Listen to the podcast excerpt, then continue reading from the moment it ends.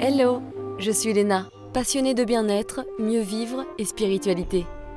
J'ai créé ce podcast pour faire connaître au plus grand nombre des méthodes alternatives pour aller mieux, que ce soit physiquement ou mentalement. Quels que soient vos problèmes, quelles que soient vos croyances, restons ouverts, restons curieux et testons. Bonjour à tous. Alors c'est vrai que l'on parle toujours de la grossesse, on s'y prépare souvent assez bien d'ailleurs, mais voilà-t-il pas que le ch'tio est sorti du garage et qu'on se retrouve fatigué, carencé, surmené, voire déprimé? Alors pour éviter ça, il faut bien sûr préparer nos trois premiers trimestres, mais également le quatrième. Ça tombe bien, j'interroge Julia Simon, naturopathe, praticienne en énergétique chinoise, auteur du livre Bien vivre le quatrième trimestre au naturel, mais aussi les recettes du quatrième trimestre au naturel. Elle nous partage son expérience avec ses deux enfants, expériences qui n'ont pas été les mêmes, vous verrez.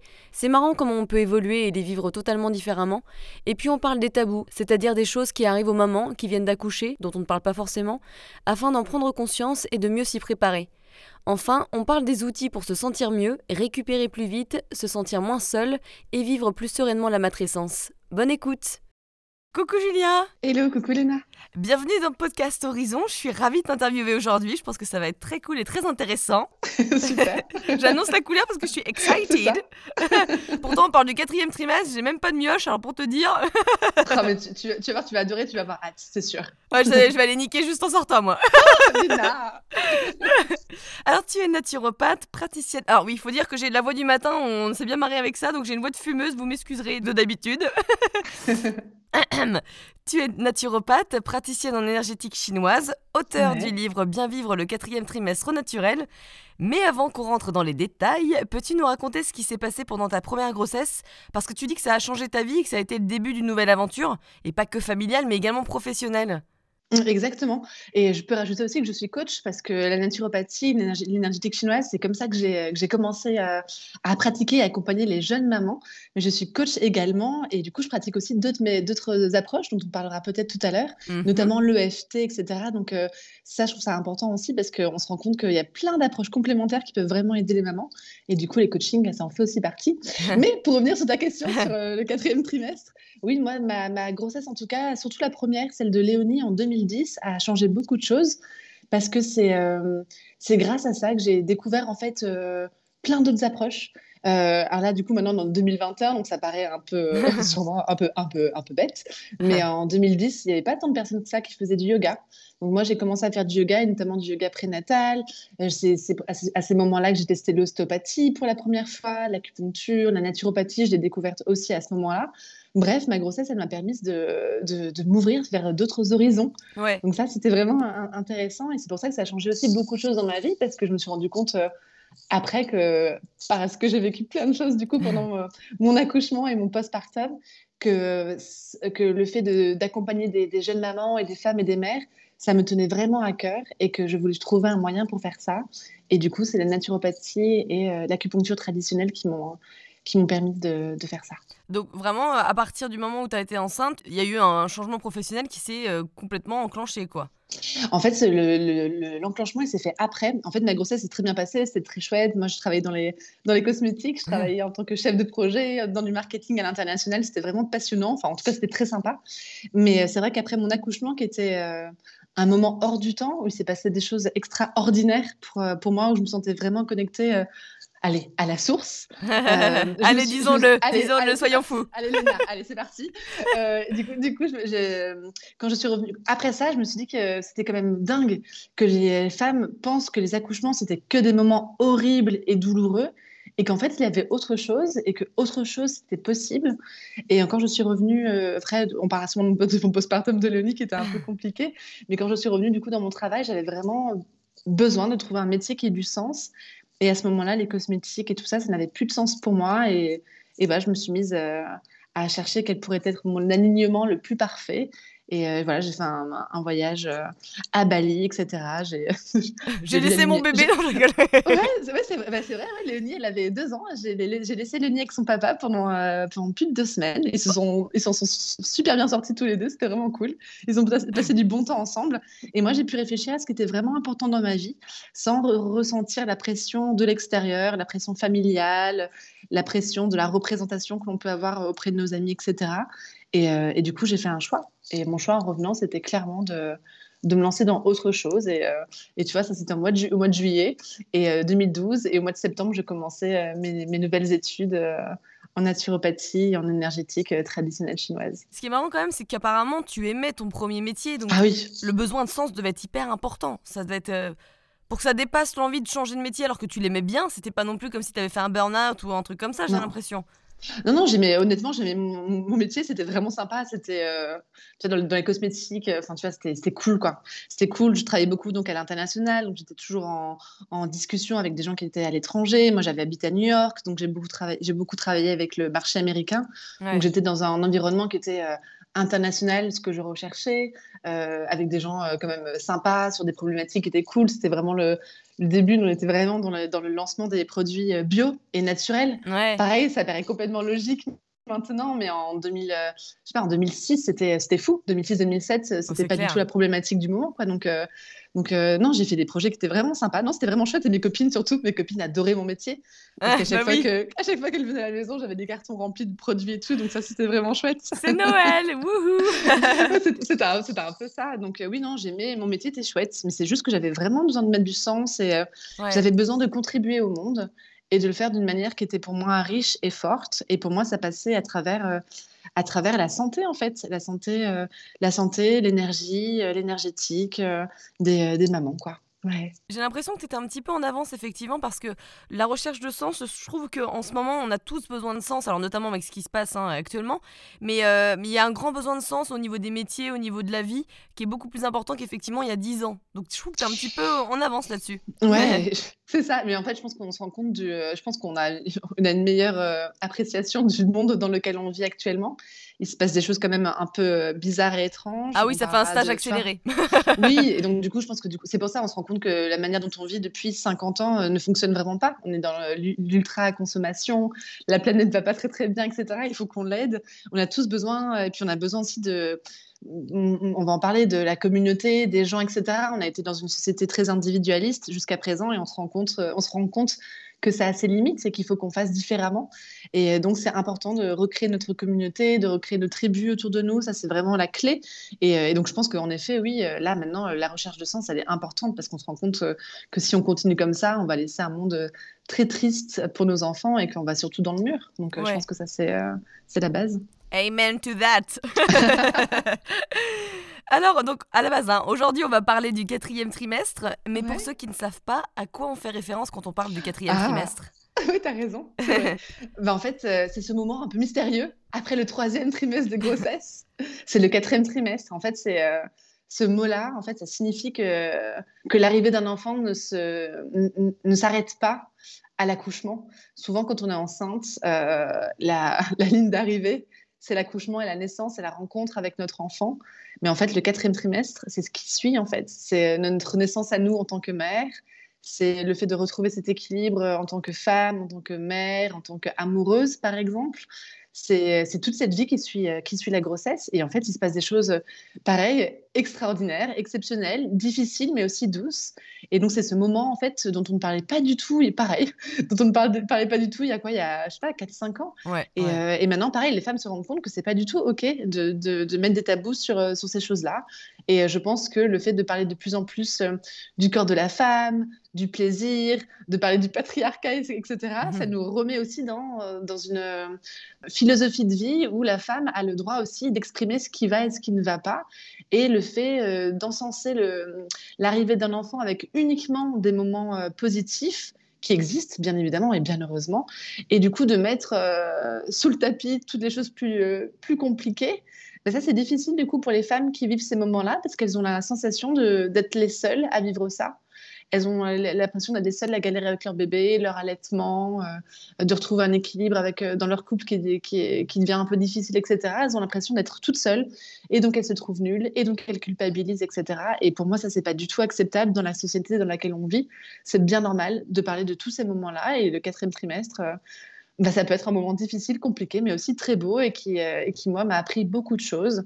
Et je sens quand, dans mes accompagnements que ça, que ça permet aussi aux femmes de se relier à des choses qui sont souvent plus grandes qu'elles, ou en tout cas des choses euh, euh, vers lesquelles elles n'étaient pas encore reliées. Et donc, moi, je trouve ça super riche. Et donc, je suis hyper contente euh, de les accompagner euh, dans ces moments-là. Ouais, ouais mais c'est vrai qu'on en a bien besoin. Hein. C'est d'ailleurs le but du podcast, hein, qu'on en sache encore plus sur le quatrième trimestre. Super. et on va faire ça bien, Léna. Allez, ouais, sauf ma voix, mais bon, ça c'est tout. elle, est elle, est elle, est parfaite. Ouais, ouais, ouais, je, comprends, Roger. Et alors toi, comment tu l'as vécu euh, le quatrième trimestre? Est-ce qu'il y a des choses qui t'ont marqué, qui t'ont manqué, que tu aurais voulu savoir avant de le vivre? Ouais, moi, ce qui m'a beaucoup marqué, en fait, c'était ce sentiment. Alors, déjà, déjà, moi, ce que déjà, ce qui m'est venu tout de suite le premier jour après avoir accouché de Léonie, c'est qu'en fait, j'étais pas préparée à ça. J'étais super prête pour mon accouchement. J'étais une championne olympique qui partait à son épreuve, son épreuve d'accouchement.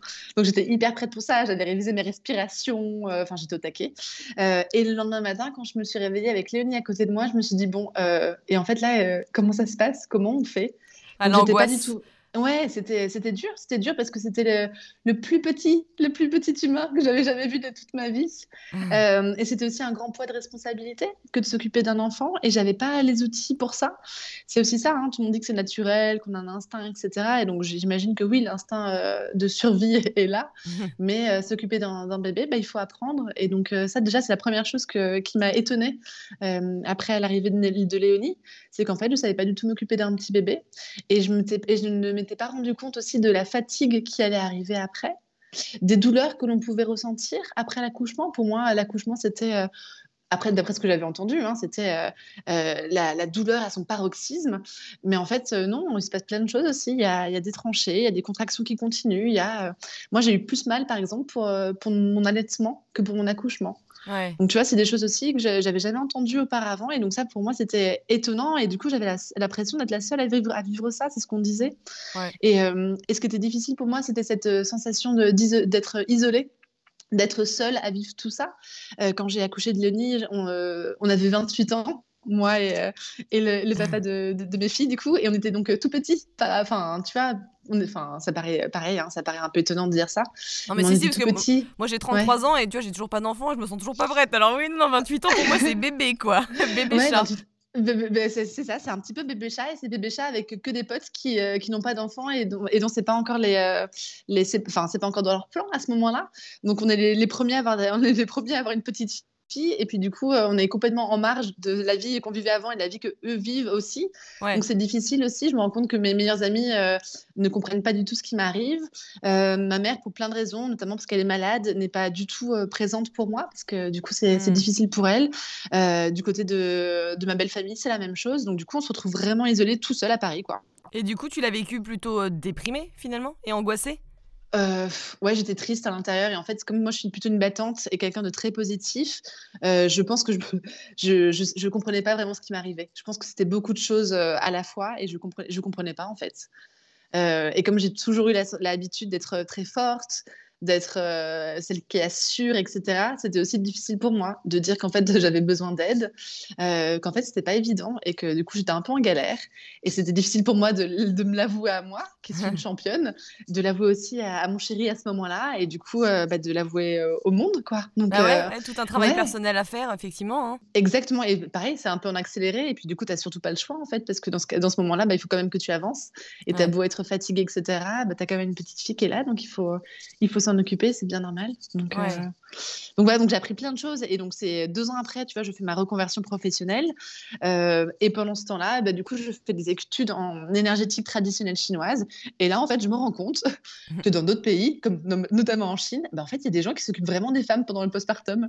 Ils les abandonnent, ils les abandonnent pas. Et même, c'est plutôt un moment où on honore la femme, etc. Et on s'occupe d'elle on prend soin d'elle, on lui fait à manger, il faut qu'elle se repose. Les euh, Chinois, ils appellent ça du coup euh, le mois doré, le mois d'or. On l'appelle comme ça du coup mm. en France maintenant. On l'appelle aussi, il appelle aussi le, la lune où on reste assise, parce que du coup pendant une lune entière, tu es censé rester assise ou allongée. Et en fait, là, c'est un nouveau, un nouveau monde qui s'ouvre à moi en me disant, mais en fait, on peut faire des choses. Euh, c'est pas, on peut, on peut faire des choses pour le postpartum waouh, c'est fou. Et donc là, j'ai commencé à m'intéresser vraiment à ça. Et quand j'ai eu ma fille deux ans après, du coup en 2014. En Chine à Paris encore, du coup avec des, choses peut-être plus chinoisantes. Euh, bah, du coup, j'ai fait les choses différemment. Déjà, je me suis j'ai pris soin de moi pendant mon troisième trimestre pour faire les choses différemment. Bien évidemment, j'avais l'expérience de Léonie qui m'a énormément accompagnée parce que du coup, bah, j'avais l'expérience d'une petite fille déjà avant, donc euh, les couches, tout ça, je, je maîtrisais à la perfection. Et je savais aussi que c'était important de se reposer donc je me rappelle d'avoir d'être restée euh, vraiment dans mon lit euh, pendant la première semaine une grande partie du temps quoi. Je me levais plus. Euh, du coup, bah, on avait pris on avait pris 4 ans aussi, donc on n'était plus des bébés chatons de, 28 ans, on était des bébés chatons de 32 ans, donc on commençait déjà à, à comprendre plus de choses. Et du coup, euh, bah, le papa de mes filles était beaucoup plus présent aussi, parce que lui aussi euh, avait compris euh, à quel point c'était important. Et puis, on était encore plus soudés qu'avant, etc. Donc, c'était c'était des moments où on pouvait, je pouvais aussi me, plus me reposer. Lui prenait Emma en charge, etc. Donc, c'était vraiment... il y avait plus un travail d'équipe qui était là autour de nous. Et euh, et, donc, c'était plus facile. Et donc, du coup, ça, ça change beaucoup de choses. Mais c'est mm. vrai que c'est hyper angoissant. Je pense à toutes les femmes, donc déjà qui vivent une déprime postpartum et qui, à côté de ça, se retrouvent toutes seules avec un bébé qu'elles ne connaissent pas. Et le papa qui va au boulot et le soir qui est fatigué. Mais je me dis, mais mon Dieu, mais comment ça se fait? Même là, on a apparemment, on a, on a un mois et demi en congé paternité maintenant? Alors non, je crois que c'est que c'est que un mois hein, pour l'instant. Un mois. Hein, je crois, mais même ça, alors bien sûr, c'est mieux que dix jours, mais mais c'est rien quoi. Je trouve c'est rien, du tout ça, me fait limite pas plaisir quoi. Je me dis mais un mois ça va passer en une vitesse genre encore la chatte en feu quoi. Enfin tu vois euh, ouais c'est ça. Au bout en fait au bout d'un mois c'est difficile parce que t'as pas forcément récupéré ta grossesse. En fait c'est ça on oublie souvent que la grossesse c'est un moment qui peut être magique pour plein de femmes mais pas pour d'autres. Et donc il y a beaucoup de femmes qui euh, rien qu'à cause de la grossesse sont déjà fatiguées. Un accouchement c'est une épreuve euh, une épreuve sportive. C'est comme un bah, marathon il y a des études hein, qui montraient qu'on dépensait autant de calories dans un marathon etc enfin c'est vraiment une épreuve. C'est hyper intense pour le corps. Et donc, on a besoin de récupérer. Euh, et donc, c'est bien normal d'avoir quelqu'un aussi à côté de nous. Et puis, euh, et puis si, juste quand on parle du concept d'avoir un enfant, de manière générale, avoir un enfant, c'est euh, agrandir sa tribu avec une autre personne. Donc, on fait ça à deux. On fait pas ça toute seule, en fait, en général. Hein, enfin, de manière, bien sûr, bien évidemment, il va y avoir des, des, mamans qui vont élever leurs enfants tout seuls, etc. Mais de manière générale, on, on est un couple quand on a un enfant. Donc c'est bien normal que l'autre participe et, euh, et qu'il soit présent. Et qu'il soit présent. Et c'est, enfin, c'est, pour moi, ça fait partie de la, d'une normalité. C'est, c'est comme ça, en fait. Mmh. Et, euh, et, en même temps, tu vois, on, dit ça, et il y a quand même des, euh, des pères ou il y a quand même des entreprises euh, dans lesquelles, déjà deux semaines, on fait culpabiliser les, les, futurs papas de prendre deux semaines, d'être en deux semaines off, parce que bah, du coup, a priori, pendant deux semaines, ils sont, ils sont en vacances. Donc, non, mais sans déconner, c'est arriéré, c'est quand même. Donc, c'est vraiment quelque chose de très spécial et c'est vraiment un changement de conscience qui doit se faire. Et je pense que ça part de nous, nous aussi, les, les femmes, en étant exemplaires et puis du, du coup, en en parlant ouvertement aussi avec notre compagnon, notre partenaire, en, lui disant écoute, euh, tu vois, là, je vais être fatiguée, le, prévenir en amont. Parce que oui, nous aussi, on a besoin d'être prévenus, nous les femmes, comme quoi ça va être euh, intense aussi après, qu'on va avoir besoin sûrement de se reposer pour être vraiment bien et, et, pour récupérer le plus facilement et le plus rapidement possible. Mais il faut aussi que nos partenaires soient, soient au courant, parce que si eux ne se rendent pas compte de la tâche ou de la fatigue qu'il peut y avoir, bah forcément, s'ils ne se rendent pas compte, bah, ils vont pas faire. Enfin, c'est bien normal qu'ils ne fassent pas plus attention, parce que pour eux aussi, quand ils regardent la télévision le, ou des films, bah, quand, une fois que le bébé est né, etc., tout le monde est content, c'est euh, formidable, c'est la, la, mère est parfaite, le couple est parfait, tout va bien. Du coup, ils ne se rendent pas forcément compte non plus. Et puis eux aussi sont dans, dans un mood où hormonalement, il n'y a pas grand-chose qui se passe non plus pour eux, enfin en tout cas pas autant que nous. Et ben eux, ils ont leur routine aussi, donc ils retournent travailler. Donc c'est important à, à nos à nos partenaires masculins ou même féminins. De... en général, les, les, partenaires féminins comprennent beaucoup plus facilement, hein. euh, bizarrement, hein, bien évidemment. Du coup, c'est important aussi que eux, nos, mecs, soient, soient au courant de tout ça. Donc, c'est important aussi que eux écoutent des podcasts, que euh, qu'il y ait des petits bouquins qui traînent par-ci par-là. C'est important d'avoir des discussions avec eux aussi, mais des discussions douces dans lesquelles c'est vraiment un échange. C'est pas nous qui posons nos, nos nouvelles injonctions, du coup, mmh parce que les injonctions, ça n'a jamais marché et ça ne marchera pas pour ça non plus, je pense. Et puis le fait aussi peut-être qu'ils se sentent impliqués euh, dès le début de la ah grossesse, en fait. Mais oui, mais même, euh, même exactement pendant la grossesse, il y a plein de choses qu'on peut faire avec euh, notre partenaire. Il y a des cours de préparation, il y a des ateliers de portage qui peuvent être super, super marrants à vivre du coup avec notre partenaire. Il y a le fait de discuter ensemble, il y a l'autonomie qui intègre euh, intégralement du coup notre, notre partenaire. Et puis il y a le fait peut-être de se, de se préparer ensemble le quatrième trimestre. Est-ce que pendant le dernier mois, c'est pas le moment où on réfléchit ensemble à un, un, plan d'action pour le, le, premier mois ou les premiers mois qui vont suivre l'arrivée de bébé? Est-ce que on peut pas mettre notre chéri aussi à l'ouvrage de la cuisine pour qu'il commence à nous préparer des petits plats, des choses comme ça pour faciliter la vie d'après en fait? Il y a plein de choses qu'il peut faire. Ouais, ouais, c'est clair. Ouais, ouais. Alors, tu as dû mener ta petite enquête hein, avec tes clientes, mais en général, comment se sentent les femmes au quatrième trimestre? En fait, ça, ça, dépend vraiment des femmes. Donc, euh, il y a les primipares, donc les femmes qui accouchent pour la première fois, les mamans qui sont mamans pour la première fois, et celles qui ont déjà des, enfants après. Euh, souvent, les, les, mamans qui vont avoir des, euh, des, premiers enfants, elles commencent maintenant à s'occuper plus de l'après, mais c'est souvent quand même l'accouchement qui est le plus important pour elles. Ça, il faut pas se le cacher. mais il y en a plein, plein, plein qui vivent ça vraiment très bien. pas toutes les mamans sont déprimées, bien heureusement, après avoir accouché. Pas toutes les mamans sont super fatiguées. Ça, c'est sûr. Par contre, ce dont je me rends compte, moi, c'est que les femmes que j'accompagne et qui ont déjà eu un premier enfant pour leur deuxième, elles me, disent, elles me disent toutes que c'est beaucoup plus facile, qu'elles ont récupéré beaucoup plus vite et que les, choses que l'on a mises en place ensemble, euh, bah, du coup, ça a vraiment bien fonctionné. Donc, elles sont hyper contentes. Et on se rend compte souvent bah, que c'est des toutes petites choses finalement qui font une grande différence. Mmh. Et que changer un peu, c'est changer beaucoup. Ça, j'aime beaucoup cette expression-là. et, euh, et, donc, on peut changer déjà des toutes petites choses et ça, change énormément de, le vécu d'un quatrième trimestre. Et ce qui est intéressant aussi, c'est que du coup, maintenant, mon travail, quand les femmes, quand je les revois au cabinet, notamment, euh, je sais pas, au bout de deux ou trois semaines, quand elles peuvent venir et que c'est OK pour elles de, se déplacer jusqu'à moi et qu'on en parle, qu'elles me disent qu'elles sont en forme, ben, je leur dis de, faire, euh, de prendre soin encore plus d'elles à ce moment-là, parce que souvent, c'est les moments où on se sent un petit peu euh, au taquet, on fire, on a l'impression qu'on a retrouvé notre énergie d'antan. Que du coup la grosse fatigue elle arrive après parce que le corps il a vraiment vraiment vraiment besoin de, de récupérer. Il a vraiment vraiment besoin de temps. Même si nous au niveau du moral et du mental on est euh, on est bien euh, ça demande quand même encore un petit peu de temps parfois pour les euh, pour les, pour les mamans pour, euh, pour vraiment que leur corps récupère au maximum. Bah, puis c'est vrai que je trouve que le quatrième trimestre, c'est pas bien ancré dans notre culture française, comme tu disais, hein, par rapport à la Chine. Et c'est dommage. Il faut qu'on en parle de plus en plus. Il faut qu'on soit mieux préparé pour éviter les, bah, les dépressions postpartum et puis d'autres mmh. désagréments et autres surprises. Oui, ça c'est important. Et là, tu vois, tu parles de la Chine, mais en réalité, tu as tous les pays d'Asie qui honorent énormément ce moment-là. Tu as plein de pays en Afrique où, euh, où également le le, les, les, les, semaines qui suivent la naissance d'un enfant sont vraiment euh, honorées, elles sont sacrées ces, semaines-là. Euh, tu as des pays encore en, Amérique du Sud également. En fait, c'est vraiment notre, notre monde occidental qui a oublié ça. Et puis ça revient peut-être un petit peu avec ce qu'on disait au début euh, de, de l'épisode, c'est qu'on est dans une, dans une société où ça va vite, où il faut être rentable, etc. Donc il faut vite rentrer, retourner au travail. C'est pour ça, tu vois, par exemple, que les chiffres de l'allaitement en France sont hyper bas par mmh. rapport à des pays, par exemple, comme des pays nordiques, euh, et notamment scandinaves, où en général, les femmes, elles allaitent pendant un an. Pourquoi elles allaitent aussi longtemps? Mais C'est qu'en général, les femmes, elles ne retournent, elles retournent pas au travail euh, avant un an, en général. Et qu'en plus, leurs mecs, euh, leurs mecs sont à leur côté. oui, parce que le congé paternité est super long là-bas. Ça, ça, dépend des pays, mais des pays, en effet, le congé maternité est partagé entre la femme et l'homme. Donc, tu as la possibilité de partager, par exemple, disons 12 mois, tu as la possibilité de les partager. Donc, tu peux faire euh, 9 mois pour la mère et 3 mois pour, euh, pour le père, mmh. par exemple. Ça existe. Donc, c'est tout. En fait, c'est vraiment une société qui est, qui est, qui a changé d'une certaine manière. il faut qu'on évolue. Et on se rend compte que, euh, que l'humain est vraiment super important dans la société.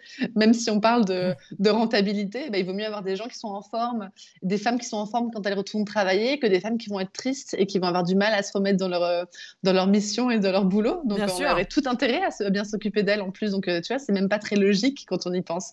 C'est vraiment voir euh, à court terme et pas voir aussi la société sur quelque chose de beaucoup plus long. Donc, et tu sais, il y a ce y a cette expression hein, qui dit euh, qu'il faut un village entier pour élever un enfant. Et l'enfant, c'est euh, lui qui devient un adulte plus tard, c'est lui qui est en charge de, de, notre société, de la planète. Donc c'est absolument nécessaire qu'on s'occupe euh, qu'on s'occupe de lui. Ouais. ouais. Est-ce que tu peux nous parler un petit peu de la matrescence? Parce qu'on en parle de plus en plus mais, euh, mais voilà, c'est quoi exactement? Moi, je suis hyper contente qu'on parle de la matrescence. Moi, j'ai découvert ça en 2000, euh, c'était quoi, en 2016, en 2017, je crois. Depuis, j'en parle tous les jours. et en fait, oui, parce qu'en fait, quand moi, quand j'ai vu en plus le, mot matrescence, qui quand même été inventé, enfin, ce mot-là a été créé en 1970, dans les années 70, donc tu vois, c'était pas hier. Ah oui. Euh, je, me, je, me, suis dit, mais en fait, mais oui, en fait, c'est exactement à travers ça que l'on passe quand on, devient des, euh, des, mères. Et donc, moi, j'en ai parlé, mais j'en parle tous les jours. Maintenant, beaucoup moins, parce que du coup, les femmes sont beaucoup plus au courant, notamment grâce au podcast qui s'appelle La matrescence hein, de Clémentine Sarlat. Mais moi, j'en parlais tous les jours au cabinet. Et euh, les femmes me regardaient avec des yeux écarquillés en me disant Ah bon? Ah non, mais ça existe vraiment. Donc, du coup, je suis pas toute seule. donc, la matrescence, qu'est-ce que c'est? Ben, En fait, c'est un phénomène euh, qui est physiologique, qui touche le corps, qui touche les émotions et aussi l'identité de la femme. En fait, en gros, c'est comme une adolescence je sais pas si tu te rappelles, hein, quand toi, tu étais ado, bah, il s'est passé des choses au point de vue physique chez toi, hein, notamment tu vois, au niveau de la poitrine, des poils, tout ça, tout non, ça. Non, moi, la poitrine, jamais. jamais.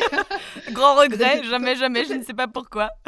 Peut-être que ça arrivera quand tu seras enceinte. Tu peux, gardons espoir. Attends, je vais passer au B, wouh, 80B. non, à mon avis, ça va être beaucoup plus que ça. Enfin bon, tu verras, surprise un petit oui, surprise. Donc du coup, il y, a ce côté vraiment physique qui arrive, et puis tu vois, il y a ce côté aussi émotionnel. Souvent, il y a des montagnes russes émotionnelles quand on est adolescente. Ah, oui, oui. Et, euh, adolescent aussi. Et puis il y a aussi cette recherche un peu identitaire qui je suis, quel adulte j'ai envie d'être plus tard. Donc c'est souvent à l'adolescence hein, qu'on se pose beaucoup de questions sur, euh, sur qui on est vraiment. Moi je mettais des colliers de pique du coup. et je faisais disquette. Et ben écoute, voilà, bah, tu vois, ça, ça faisait partie de, ton identité et ce que tu t'es créé à ce moment-là. Et en fait, voilà, la matrescence, c'est exactement la même chose. En tant que jeune maman, bah, il se passe encore plein de choses de manière physique. Elles ont commencé, ces, enfin, ils ont commencé ces changements physiques quand, tu, quand on était enceinte, mais ils continuent aussi après la grossesse. tu vois, tes seins notamment, ils continuent à bouger. Euh, soit ils grossissent, soit ils arrêtent, etc. Tu as ton corps aussi, il faut que tu te réappropries ton corps. C'est pas un secret, hein on prend du poids et on grossit pendant la grossesse parce que du coup, le bébé, il prend plein de, plein de place. Mais il y a aussi ce poids ou ce corps aussi qui sont à retrouver. Pas forcément le poids, mais surtout le corps. Il faut se réapproprier le corps que l'on a et qui est encore en train de changer, qui est encore en évolution. On a très, très envie de retrouver notre corps d'avant, mais en fait ça, ça n'existe pas. Donc il faut aussi se réapproprier le corps de maintenant. Donc il y a des changements physiques, des changements émotionnels où là aussi, tu vois, on en parlait un petit peu là, on parle beaucoup du baby blues, des mamans où tu vois, ça va le matin, ça va très très bien, elles sont en forme, et puis l'après-midi, ben, du coup ça va être plus compliqué, leurs copines leur manquent, etc. Et le lendemain ça recommence. Enfin tu vois, c'est vraiment, il y a des jours qui sont avec et des jours qui sont sans. Et c'est OK parce que euh, parce qu'on vit de tels changements que c'est bien normal. Et puis après, du coup, ben, il y a ces changements identitaires qui sont là aussi.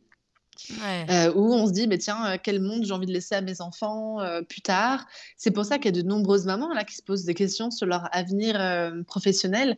Souvent, c'est une remise en question hein, qui se fait après la naissance d'un enfant, parce que parce qu'on a envie de contribuer au monde d'une autre manière. On a envie de laisser notre monde dans un autre état que l'état dans lequel il est actuellement. Donc, bah, c'est vrai que c'est ouais, c'est assez anxiogène. Hein. donc, quand tu as un enfant ou deux, tu te dis, mais quel monde on va laisser à nos gamins? Qu'est-ce qu'ils vont vivre? Enfin, tu vois, c'est vrai que ça te fait poser beaucoup de questions. Exactement, et moi c'est pour ça, hein, tu, vois, sais, je sais pas si tu sais, mais j'ai euh, donc en tant que coach, j'ai ouvert un, j'ai co-créé un programme de, coaching pour des doulas. Donc les doulas, ce sont ces femmes qui s'occupent euh, des femmes, et je me rends compte que ces femmes-là, euh, je sais pas, j'ai envie de te dire à 90%, bah, ce, sont des, euh, ce sont des femmes qui ont déjà eu des enfants parce qu'elles se rendent compte à quel point c'est important pour les femmes d'être soutenues dans cette période-là. Et du coup, elles, elles ont envie de participer aussi à ça et du coup, elles veulent devenir doula.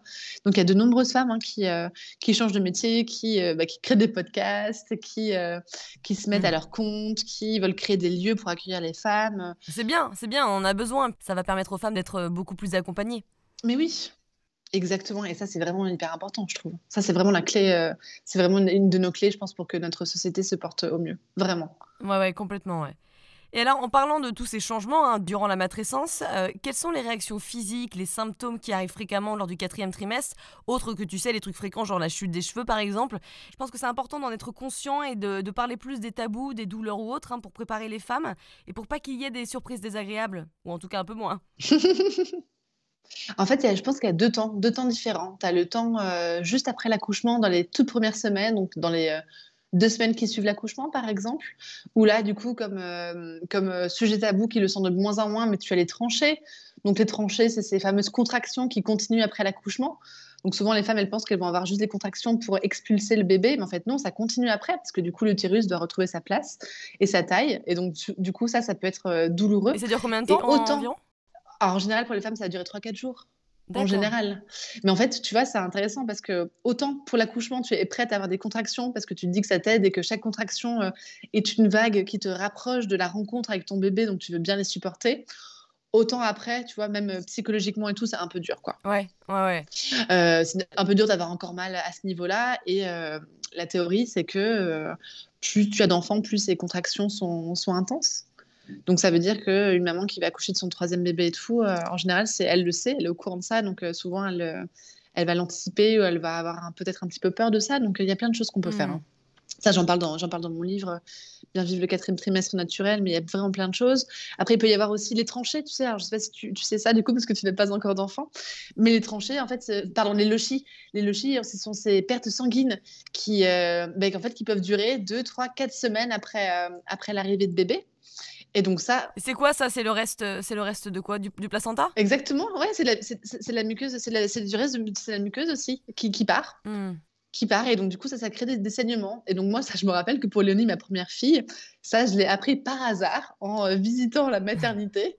Euh, je sais pas, deux semaines euh, avant d'accoucher, parce qu'en plus, Léonie arrive un petit peu plus tôt que prévu. Donc, deux semaines avant, j'ai appris que j'allais avoir mes règles pendant un mois d'affilée. Donc, c'est pas vraiment des règles, parce que du coup, tu vois, tu peux perdre des, euh, beaucoup de sang, etc., avec, notamment avec des caillots qui sont plus ou moins gros. Mais ça, tu vois, ce sont des choses que les femmes apprennent souvent au tout dernier moment. Donc, c'est important de le savoir. Bah oui, parce que tu peux t'inquiéter pour rien. Tu dis, oh là là, c'est quoi ces caillots Tu te demandes s'il y a quelque chose qui est normal, quoi. Exactement. Donc souvent, la question elle est posée à la sage-femme et les sages-femmes elles font un travail merveilleux hein, à ce moment-là pour vraiment euh, redonner ces informations-là. Ce sont souvent des informations qu'elles donnent pendant les cours de préparation, mais que les femmes oublient souvent. Donc les sages-femmes font un super boulot aussi pour le rappeler.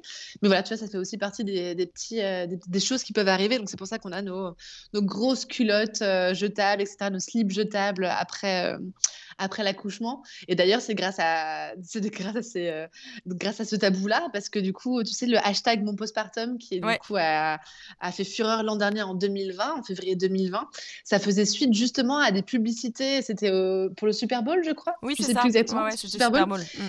Super Bowl et avec cette publicité pour, euh, pour euh, des, des, protections pour les jeunes mamans qui avaient été du coup interdites parce que du coup c'était c'était pas c'était pas approprié de montrer ça à la télévision alors que bon quand même toutes les mamans toutes les mamans passent par là non mais c'est vraiment inacceptable. Ouais donc du coup bah, mon postpartum est, né grâce à ça donc ça c'est vraiment vraiment chouette. Donc voilà donc, tu vois les, les, les, lochis ça peut être ça ça peut être aussi tu vois les cicatrices on en parle beaucoup mais les douleurs des cicatrices euh, les douleurs pour euh, l'allaitement aussi les crevasses euh, les candidoses mammaires il peut y avoir aussi plein de douleurs qui peuvent arriver aussi parce que bah, le bébé a peut-être des tensions ostéo-crânienne, par exemple. Donc, du coup, il prend moins bien le sein. Il y a des freins de langue aussi. Il y a plein de choses. En fait, c'est quand on commence à s'intéresser à ça, c'est vraiment des, un nouveau monde qui s'ouvre. Vraiment, c'est. Euh, plus tu vas te renseigner sur ces tabous entre guillemets, moins il y aura de tabous puisque de toute façon, tu seras un peu plus rassuré puisque tu auras une meilleure connaissance de tout ce qui se passe après l'accouchement. Alors, ça dépend des femmes. Euh, a des femmes chez qui savoir tout. Et ça dépend des femmes et ça va dépendre aussi des personnes qui vont euh, te mettre au courant de tout ça. Si tu es dans, avec une personne qui va être dans la bienveillance et qui va t'expliquer de manière factuelle ce qui se passe et qui va te donner aussi des solutions pratiques pour que tu vives ces moments-là de manière plus douce. Ça, ce mm. sont des femmes qui vont se sentir empuissancées et qui vont du coup euh, aborder cette, ces euh, problématiques-là, entre guillemets, avec beaucoup de sérénité. Si, tu, si tu balances comme ça euh, toutes ces toutes ces problématiques là en disant ah bah meuf tu vas avoir des tranchées, tu vas avoir super mal, tu vas voir si ça va être horrible, tu vas voir si tu vas voir ça blablabla bla, bla, bla, là du coup tu, euh, tu crées de l'angoisse en plus. Et donc moi j'ai rencontré pas mal de femmes parce que du coup la nouveauté c'est un peu ça, des femmes qui euh, faisaient des rendez-vous avec moi parce que du coup maintenant elles avaient peur de leur postpartum, elles ah étaient enceintes et elles avaient peur de ça. Donc tu vois je pense que il faut toujours trouver ça un équilibre qui est à trouver mais je pense que suivant la manière dont c'est euh, proposé et euh, ouais, suivant la manière dont c'est proposé, ça peut être angoissant pour plein de femmes. Oui, puis c'est bien d'en parler entre copines, mais si par exemple ta meilleure amie elle a eu un accouchement horrible et qu'elle a eu une dépression et parce que de base en plus ça n'allait pas avec son mec et que ça s'est révélé encore plus dur. C'est ça. Voilà, tu auras un témoignage qui va être euh, très angoissant, alors qu'en réalité, peut-être que sur plein d'autres personnes, ça s'est bien passé parce qu'il y avait une meilleure communication. Puis tout est individuel. Ton expérience n'est pas la même que celle de ta voisine. Moi, par exemple, j'ai une jumelle, ça sera pas la même chose. Donc, Exactement. Et tu vois, ça c'est intéressant? Et moi, au cabinet, je vois plein de femmes qui passent, qui ont des postpartum qui se passent très bien et elles sont, elles sont calmes, tranquilles, sereines et et c'est OK pour elle.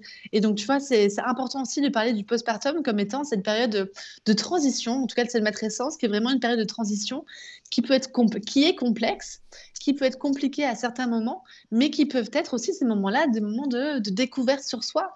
Moi, je, je bénis mon postpartum difficile avec Léonie parce que ça m'a ouvert vers d'autres vers d'autres choses. Grâce à ça, j'ai pu me poser des questions sur moi, sur ce que je voulais, quelle est la femme que je suis vraiment à l'intérieur, qui, a priori, est une femme beaucoup plus sensible que ce que je pouvais croire avant, qui, est beaucoup plus euh, patiente que ce que je croyais avant aussi. Donc moi, j'ai euh, découvert de, magnifiques qualités que j'avais depuis toujours, mais qui ont, qui, sont, qui, ont aussi, qui ont aussi été mises en valeur grâce à ma, grâce à ma matrescence. Et j'ai appris plein de choses grâce à ça.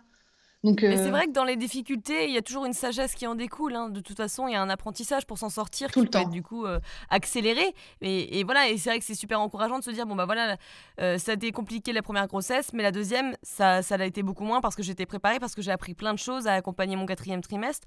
Et aussi, c'est vrai ce que tu dis, il y a quand même le postpartum.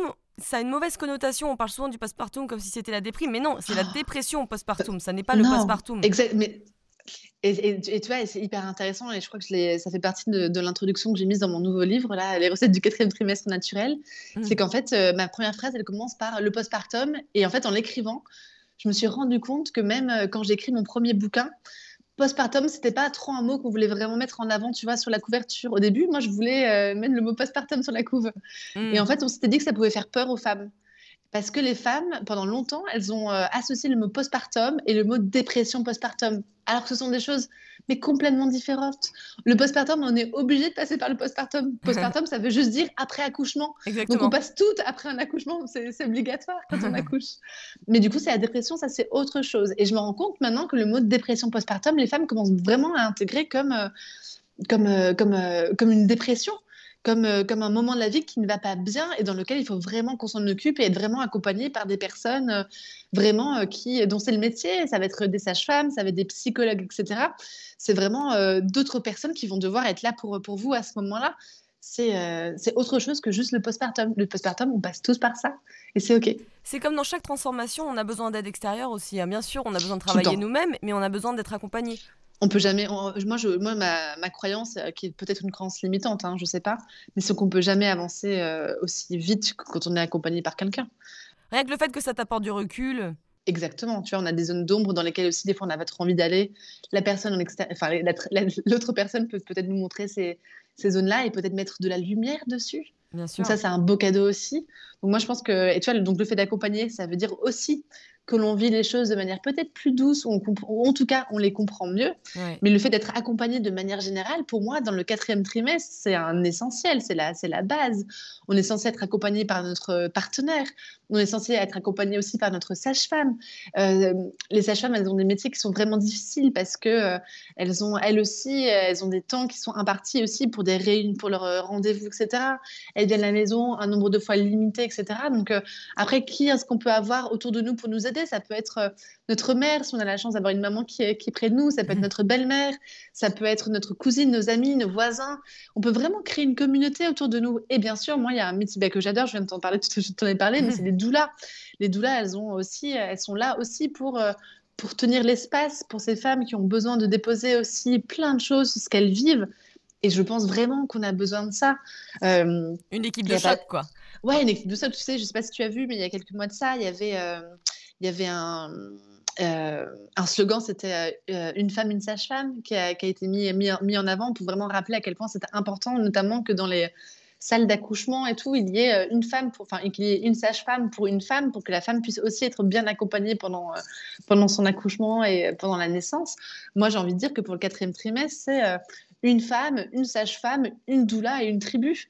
On a, les femmes, elles ont vraiment besoin d'être entourées par des professionnels, par des gens qui sont autour d'elles, qui sont aussi des personnes qui vont avoir du recul et qui vont pas mettre leurs histoires personnelles sur la manière dont tu vas toi être accompagnée en tant que jeune maman.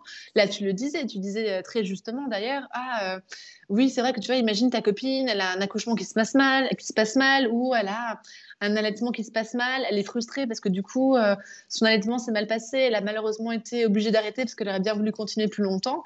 Parfois, parce que ça, ça arrive. Une personne qui a vécu ça, elle va avoir peut-être un peu de frustration, elle va avoir euh, une histoire à elle, et sans le vouloir pour pas faire de mal, mais elle va le transposer, elle va le transposer sur sa meilleure amie. Et du coup, sa meilleure amie, quand elle va allaiter, qu'elle va avoir des, premiers, euh, des premières difficultés, bah, elle va se rappeler de sa copine qui lui disait que c'était horrible et que de toute façon, quand tu avais ces difficultés-là, bah, il fallait que tu arrêtes. Alors que quand tu es accompagnée par une professionnelle, là, du coup, c'est quand même bien différent.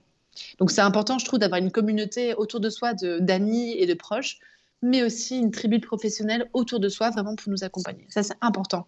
Et peut-être même psychologique dans certains cas, parce que j'ai entendu parler autour de moi que, mais oui. tu vois, lors d'un accouchement, il y a des souvenirs, un peu des choses traumatisantes dans ta vie qui sont ressorties.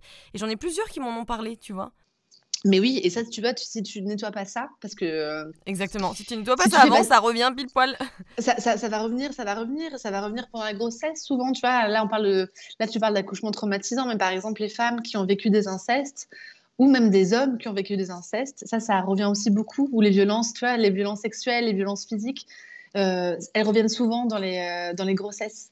Souvent, tu vois qu'il y a des femmes qui vont avoir des grandes difficultés aussi euh, émotionnelles pendant ce moment-là, des, des pères, des futurs pères, qui vont avoir aussi des souvenirs traumatisants et traumatiques qui vont remonter à ce moment-là. Donc, c'est hyper important de, de, pouvoir être bien accompagné.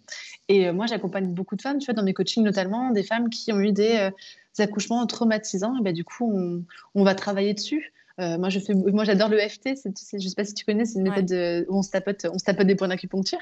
Ouais, non, je trouve ça hyper efficace. C'est hyper efficace et du coup, ça marche très très bien pour ça aussi, pour tout ce qui est pour les accouchements, pour euh, ce qui s'est passé même après l'accouchement. Tu vois, sur euh, moi, j'ai accompagné déjà des, des, femmes qui avaient des, des, des, enfants qui avaient dû être ramenés en néonat, par exemple, des, accouches, des, des bébés tout qui ont malheureusement qui sont partis trop tôt. Et euh, c'est important de pouvoir euh, travailler dessus pour faire circuler les émotions. Donc oui, tu peux avoir euh, un travail psychologique, bien évidemment, mais tu peux aussi avoir un travail énergétique. Parce que, comme le disent les Chinois depuis des, millénaires, bah, du coup, le, déséquilibre arrive quand l'énergie arrête de circuler. C'est là que les maladies arrivent. Bah, bien sûr. Et donc, du coup, pour moi, pour accompagner émotionnellement des femmes, je trouve que l'EFT, par exemple, ça peut être un très beau moyen aussi pour des femmes d'exprimer oralement ce qu'elles ont vécu et également, du coup, faire circuler l'énergie pour éviter que ça reste coincé. La suite la semaine prochaine